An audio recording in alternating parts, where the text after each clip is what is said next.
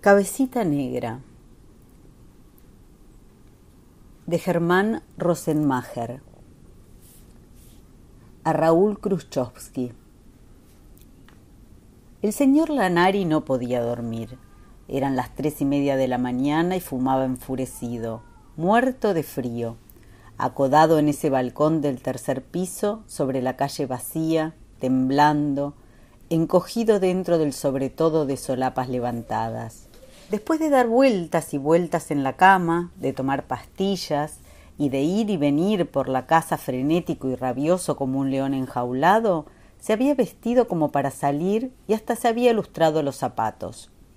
Y allí estaba ahora, con los ojos resecos, los nervios tensos, agazapado, escuchando el invisible golpeteo de algún caballo de carro verdulero cruzando la noche, mientras algún taxi daba vueltas a la manzana con sus faros rompiendo la neblina, esperando turno para entrar al amueblado de la calle Cangallo y un tranvía 63 con las ventanillas pegajosas, opacadas de frío, pasaba vacío de tanto en tanto, arrastrándose entre las casas de uno o dos a siete pisos y se perdía entre los pocos letreros luminosos de los hoteles que brillaban mojados, apenas visibles, calle abajo.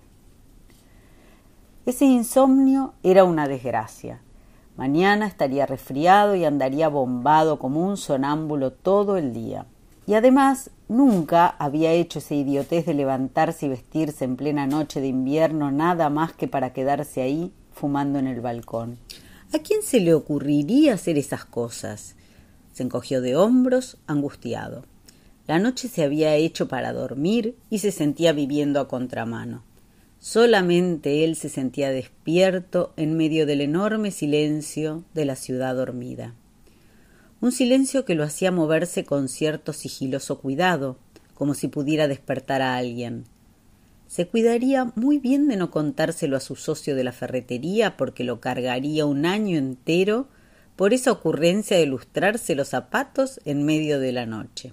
En este país, donde uno aprovechaba cualquier oportunidad para joder a los demás y pasarla bien a costillas ajenas, había que tener mucho cuidado para conservar la dignidad. Si uno se descuidaba, lo llevaban por delante, lo aplastaban como a una cucaracha. Estornudó. Si estuviera su mujer, ya le habría hecho uno de esos test de yuyos que ella tenía y santo remedio. Pero suspiró desconsolado. Su mujer y su hijo se habían ido a pasar el fin de semana a la quinta de Paso del Rey, llevándose a la sirvienta, así que estaba solo en la casa. Sin embargo, pensó, no le iban tan mal las cosas. No podía quejarse de la vida. Su padre había sido un cobrador de la luz, un inmigrante que se había muerto de hambre sin haber llegado a nada.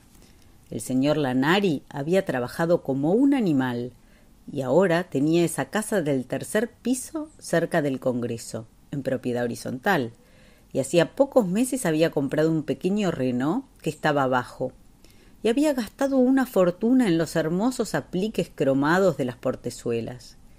La ferretería de la Avenida de Mayo iba muy bien, y ahora tenía también la quinta de fin de semana donde pasaba las vacaciones. No podía quejarse, se daba todos los gustos, Pronto su hijo se recibiría de abogado y seguramente se casaría con alguna chica distinguida. Claro que había tenido que hacer muchos sacrificios.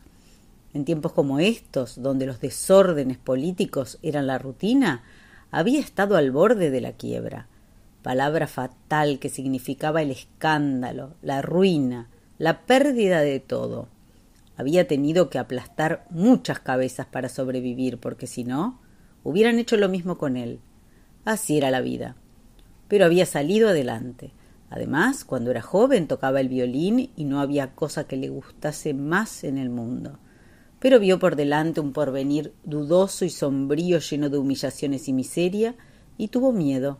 Pensó que se debía a sus semejantes, a su familia, que en la vida uno no podía hacer todo lo que quería, que tenía que seguir el camino recto, el camino debido, y que no debía fracasar. Y entonces todo lo que había hecho en la vida había sido para que lo llamaran Señor. y entonces juntó dinero y puso una ferretería. Se vivía una sola vez y no le había ido tan mal. No, señor. Ahí fuera, en la calle, podían estar matándose, pero él tenía esa casa, su refugio, donde era el dueño, donde se podía vivir en paz, donde todo estaba en su lugar, donde lo respetaban. Lo único que lo desesperaba era ese insomnio. Dieron las cuatro de la mañana. La niebla era espesa. Un silencio pesado había caído sobre Buenos Aires. Ni un ruido. Todo en calma. Hasta el señor Lanari, tratando de no despertar a nadie, fumaba adormeciéndose. De pronto una mujer gritó en la noche. De golpe. Una mujer aullaba a todo lo que daba como una perra salvaje y pedía socorro sin palabras. Gritaba en la neblina, llamaba a alguien, gritaba en la neblina, llamaba a alguien, a cualquiera. El señor Lanari dio un respingo y se estremeció, asustado. La mujer aullaba de dolor en la neblina y parecía golpearlo con los gritos como un puñetazo. El señor Lanari quiso hacerla callar. Era de noche, podía despertar a alguien. Había que hablar más bajo. Se hizo un silencio y de pronto gritó de nuevo, reventando el silencio y la calma y el orden, haciendo escándalo y pidiendo socorro, con su aullido visceral de carne y sangre anterior a las palabras, casi un bajido de niña, desesperado y solo. El viento siguió soplando. Nadie despertó. Nadie se dio por enterado. Entonces el señor Lanari bajó a la calle y fue en la niebla, a tientas, hasta la esquina. Y allí la vio. Nada más que una cabecita negra sentada en el umbral del hotel que tenía el letrero luminoso para damas en la puerta, despatarrada y borracha, casi una niña, con las manos caídas sobre la falda, vencida y sola y perdida, y las piernas abiertas bajo la pollera sucia de grandes flores chillonas y rojas, y la cabeza sobre el pecho y una botella de cerveza bajo el brazo. Quiero ir a casa, mamá, lloraba. Quiero cien pesos para el tren para irme a casa. Era una china que podía ser su sirvienta sentada en el último escalón de la estrecha escalera de madera en un chorro de luz amarilla. El señor Lanari sintió una vaga ternura, una vaga piedad. Se dijo que así eran estos negros. ¿Qué se iba a hacer? La vida era dura. Sonrió. Sacó cien pesos y se los puso arrollados en el gollete de la botella pensando vagamente en la caridad. Se sintió satisfecho. Se quedó mirándola, con las manos en los bolsillos, despreciándola despacio. ¿Qué están haciendo ahí ustedes dos? La voz era dura y malévola. Antes de que se diera vuelta ya sintió una mano sobre su hombro. A ver, ustedes dos, vamos a la comisaría, por alterar el orden en la vía pública. El señor Lanari, perplejo, asustado, le sonrió con un gesto de complicidad al vigilante. Mire estos negros agentes, se pasan la vida en curda y después se embroman y hacen barullo y no dejan dormir a la gente. Entonces se dio cuenta de que el vigilante también era bastante morochito, pero ya era tarde. Quiso empezar a contar su historia. Viejo baboso, dijo el vigilante mirando con odio al hombrecito despectivo, seguro y sobrador que tenía delante. Hacete el gil ahora. El voceo golpeó al señor Lanari como un puñetazo. Vamos, en cana. El señor Lanari parpadeaba sin comprender. De pronto reaccionó violentamente y le gritó al policía Cuidado, señor, mucho cuidado. Esta arbitrariedad le puede costar muy cara. ¿Usted sabe con quién está hablando? Había dicho eso como alguien pega un grito en el vacío. El señor Lanari no tenía ningún comisario amigo. Anda, viejito verde, anda, ¿te crees que no me di cuenta que te la largaste dura y ahora te querés lavar las manos? dijo el vigilante y lo agarró por la solapa, levantando a la negra, que ya había dejado de llorar y que dejaba ser cansada, ausente y callada, mirando simplemente todo. El señor Lanari temblaba. Estaban todos locos. ¿Qué tenía que ver él con todo eso? Y además, ¿qué pasaría si fuera a la comisaría y aclarara todo y entonces no le creyeran y se complicaran más las cosas? Nunca había pisado una comisaría. Toda su vida había hecho lo posible para no pisar una comisaría. Era un hombre decente. Ese insomnio había tenido la culpa. Y no había ninguna garantía de que la policía aclarase todo. Pasaban cosas muy extrañas en los últimos tiempos. Ni siquiera en la policía se podía confiar. No. A la comisaría no. Sería una vergüenza inútil. Vea, gente. Yo no tengo nada que ver con esta mujer, dijo señalándola. Sintió que el vigilante dudaba. Quiso decirle que ahí estaban ellos dos, del lado de la ley, y esa negra estúpida que se quedaba callada para peor era la única culpable. De pronto se acercó a la gente, que era un cabeza más alto que él y que lo miraba de costado, con desprecio, con duros ojos salvajes inyectados y malignos, bestiales, con grandes bigotes de morsa, un animal, otro cabecita negra. Señora gente, le dijo con tono confidencial y bajo, como para que la otra no escuchara, parada ahí, con la botella vacía como una muñeca, cunándola entre los brazos, cabeceando, ausente como si estuviera tan aplastada que ya nada le importaba. Vengan a mi casa, señora gente, tengo un coñac de primera va a ver que todo lo que le digo es cierto. Y sacó una tarjeta personal y los documentos y se los mostró.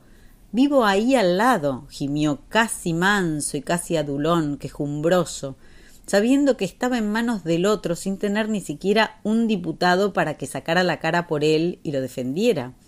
Era mejor amansarlo, hasta darle pena y convencerlo para que lo dejara de embromar. La gente miró el reloj y de pronto, casi alegremente, como si el señor Lanari le hubiera propuesto una gran idea, lo tomó a él por un brazo y a la negrita por otro, y casi amistosamente se fue con ellos. Cuando llegaron al departamento, el señor Lanari prendió todas las luces y le mostró la casa a las visitas. La negra apenas vio la cama matrimonial, se tiró y se quedó profundamente dormida.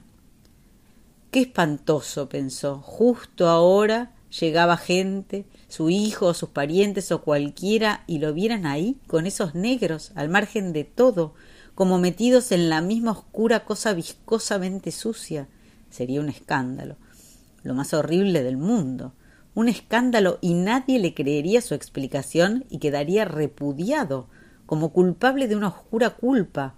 Yo no hice nada mientras hacía eso tan desusado ahí a las cuatro de la madrugada porque la noche se había hecho para dormir y estaba atrapado por esos negros, él, que era una persona decente, como si fuera una basura cualquiera, atrapado por la locura de su propia casa.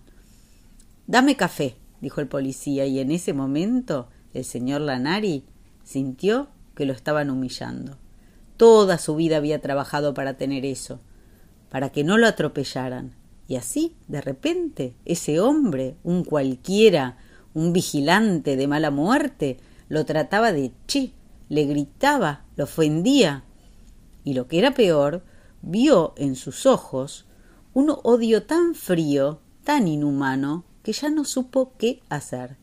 De pronto pensó que lo mejor sería ir a la comisaría porque aquel hombre podría ser un asesino disfrazado de policía que había venido a robarlo y matarlo y sacarle todas las cosas que había conseguido en años y años de duro trabajo, todas sus posesiones, y encima humillarlo y escupirlo.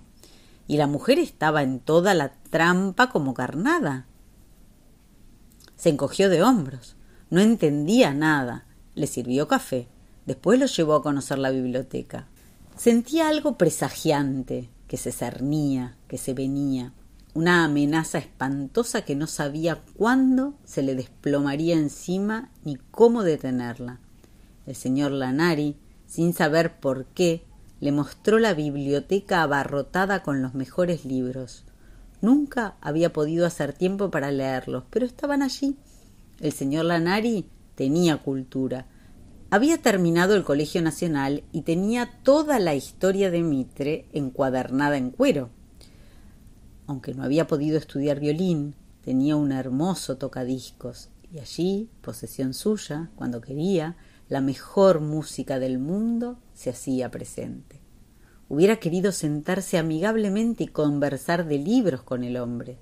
Pero, ¿de qué libros podría hablar con ese negro? Con la otra durmiendo en su cama y ese hombre ahí frente suyo como burlándose. Sentí un oscuro malestar que le iba creciendo, una inquietud sofocante. De golpe se sorprendió de que justo ahora quisiera hablar de libros y con ese tipo. El policía se sacó los zapatos, tiró por ahí la gorra, se abrió la campera y se puso a tomar despacio. El señor Lanari recordó vagamente a los negros que se habían lavado alguna vez las patas en las fuentes de Plaza Congreso. Ahora sentía lo mismo, la misma vejación, la misma rabia. Hubiera querido que estuviera ahí su hijo, no tanto para defenderse de aquellos negros que ahora se le habían despatarrado en su propia casa, sino para enfrentar todo eso que no tenía ni pies ni cabezas y sentirse junto a un ser humano, una persona civilizada. Era como si de pronto esos salvajes hubieran invadido su casa. Sintió que deliraba y divagaba y sudaba y que la cabeza le estaba por estallar. Todo estaba al revés. Esa china que podía ser su sirvienta en su cama y ese hombre del que ni siquiera sabía ciencia cierta si era un policía, ahí, tomando su coñac. La casa estaba tomada. ¿Qué le hiciste? dijo al fin el negro. Señor, mida sus palabras. Yo lo trato con la mayor consideración, así que haga el favor de policía o lo que fuera, lo agarró de las solapas y le dio un puñetazo en la nariz. Anonadado, el señor Lanari sintió como le corría la sangre por el labio. Bajó los ojos, lloraba. ¿Por qué le estaba haciendo esto? ¿Qué cuentas le pedían? Dos desconocidos en la noche entraban en su casa y le pedían cuentas por algo que no entendía y todo era un manicomio. Es mi hermana y vos la arruinaste. Por tu culpa, ella se vino a trabajar como muchacha, una chica, una chiquilina, y entonces todos creen que pueden llevársela por delante. Cualquiera se cree vivo, ¿eh? Pero hoy apareciste, porquería, apareciste justo, y me las vas a pagar todas juntas. ¿Quién iba a decirlo? Todo un señor. El señor Lanari no dijo nada y corrió al dormitorio y empezó a sacudir a la chica desesperadamente. La chica abrió los ojos, se encogió de hombros, se dio vuelta y siguió durmiendo. El otro empezó a golpearlo, a patearlo en la boca del estómago mientras el señor Lanari decía no con la cabeza, no. Y dejaba ser, anonadado, y entonces fue cuando la chica despertó y lo miró y le dijo al hermano Este no es José. Lo dijo con la voz seca, inexpresiva, cansada, pero definitiva. Vagamente, el señor Lanari vio la cara atontada, despavorida, humillada del otro, y vio que se detenía bruscamente, y vio que la mujer se levantaba con pesadez, y por fin sintió que algo tontamente le decía dentro Por fin se me va este maldito insomnio. y se quedó bien dormido. Cuando despertó, el sol estaba tan alto y le dio en los ojos, ensegueciéndolo. Todo en la pieza estaba patas arriba, todo revuelto, y le dolía terriblemente la boca del estómago. Sintió un vértigo, sintió que estaba a punto de volverse loco y cerró los ojos para no girar en un torbellino. De pronto se precipitó a revisar los cajones, todos los bolsillos, bajó al garage a ver si el auto estaba todavía, y jadeaba, desesperado a ver si no le faltaba nada. ¿Qué hacer? ¿A quién recurrir? Podría ir a la comisaría, denunciar todo, pero ¿Denunciar qué? ¿Todo había pasado de veras? Tranquilo, tranquilo. Aquí no ha pasado nada, trataba de decirse, pero era inútil. Le dolía la boca del estómago y todo estaba patas para arriba y la puerta de calle abierta. Tragaba saliva. Algo había sido violado. La chusma, dijo para tranquilizarse. Hay que aplastarlos, aplastarlos, dijo para tranquilizarse. La fuerza pública, dijo. Tenemos toda la fuerza pública y el ejército, dijo para tranquilizarse. Sintió que odiaba, y de pronto el señor Lanari supo que desde entonces jamás estaría seguro de nada, de nada.